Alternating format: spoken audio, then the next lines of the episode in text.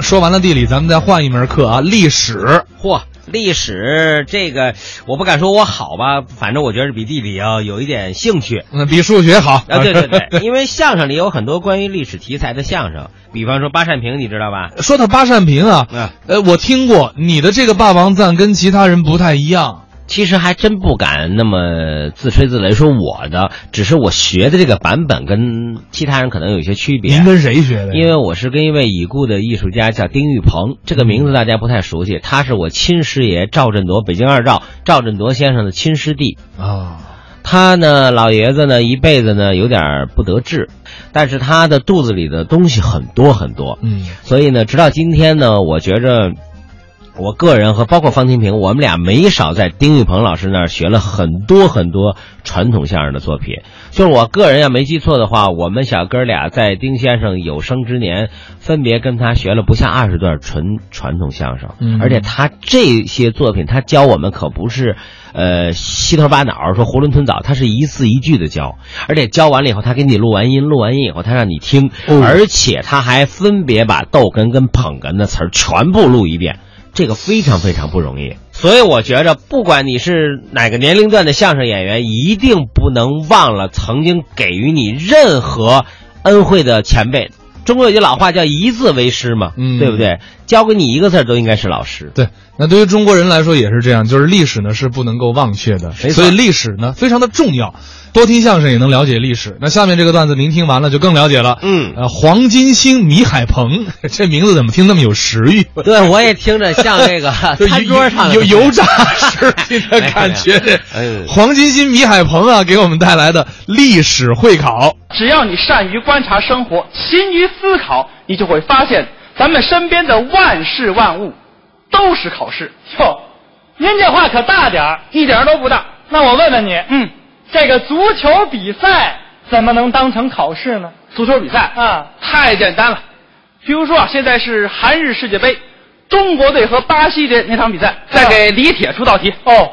现在面对巴西队的拦截，你要把球传给 A 卡福，B 卡洛斯，C 罗纳尔多，D 以上三个都可以。出错了吧？这个没错，反正他是不会把球传给自己人的。嗨，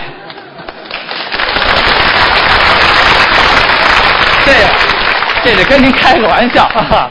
其实啊，一场足球比赛对于一个球员来说是一场考试，对于一支球队来说也是一场考试。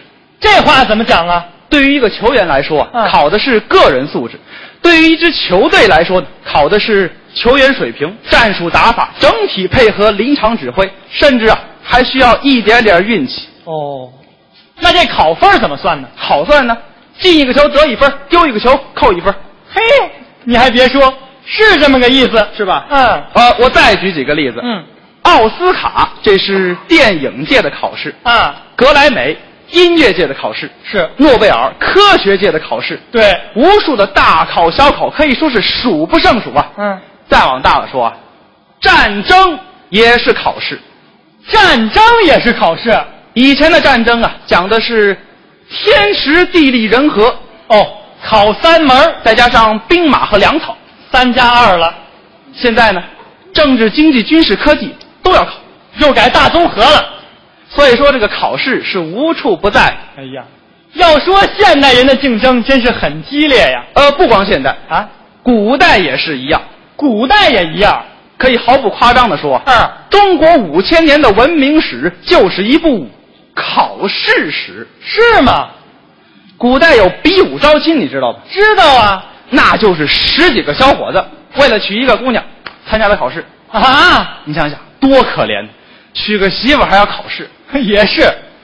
不过咱们现在可就幸福多了谁说的？啊人家起码考试考得好，还有媳妇儿。啊！那像咱们清华男生啊，怎么了？怎么了？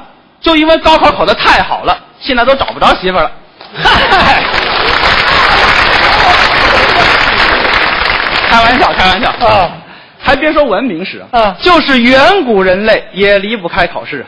远古也有考试啊！在距今一百多万年前，火一张题为《如何进化为人类》的试卷就发到了全国各地无数类人猿的手中。啊！当时，北起辽河，南至珠江，一共有二十多个地区的考生通过了考试。哦，有这么多，其中第一个校卷的考生啊，来自云南元谋山。当然了，成绩最好的那个是北京周口店，可不是嘛？呃，这些成绩突出的考生啊，被大自然录取，成为了现代人的祖先。是，要说这场考试的意义可是真不小啊。那是，考上了就当人，考不上就成猴 了。嗨，哎啊！你再说说这五千年文明史的考试吧。呃要说考试啊，嗯咱先得说说这研究考试的人。研究考试的人是啊，早在春秋时期呀、就有一大批的思想家在研究考试，嗯而且还是自成一家，各自提出不同的理论，从而也就形成了不同的派别。由于流派之多，影响之大，历史上这个时期呀、被称为百家争鸣。哦，都有哪些派别 呢？有这么一派啊，他反对残酷的复习制度，提倡仁爱的考试氛围。由于这一派的掌门人呢非常的儒雅，所以叫儒家。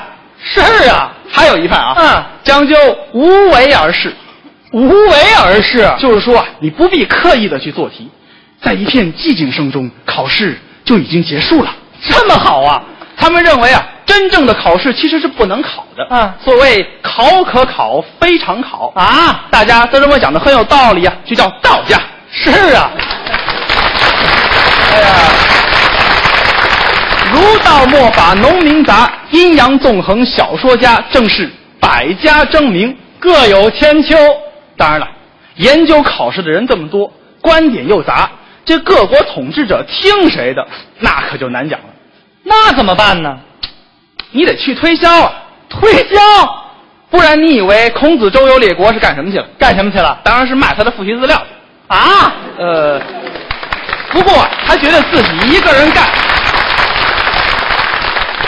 不过他觉得自己一个人干实在是太累了，那怎么办呢？所以他又讲了七十二个下线。好嘛，这孔子成了搞传销的了。他们这帮人就挨家挨户的砸门儿、嗯卖他们的书啊，什么书啊？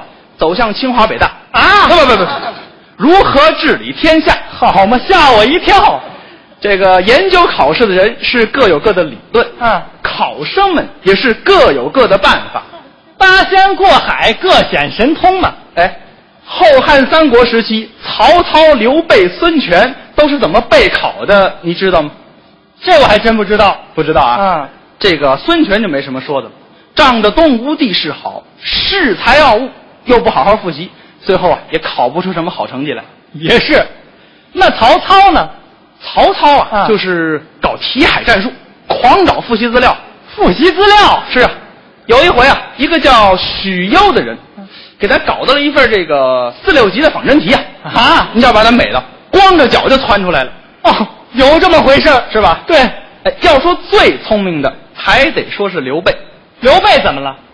刘备知道请诸葛亮给他做家教，嗯是啊，诸葛亮这个人那可是不简单啊！嗯，未出茅庐便知三分天下，那是就是说这试还没考呢，啊百分之三十的题目他都已经知道了。没听说过。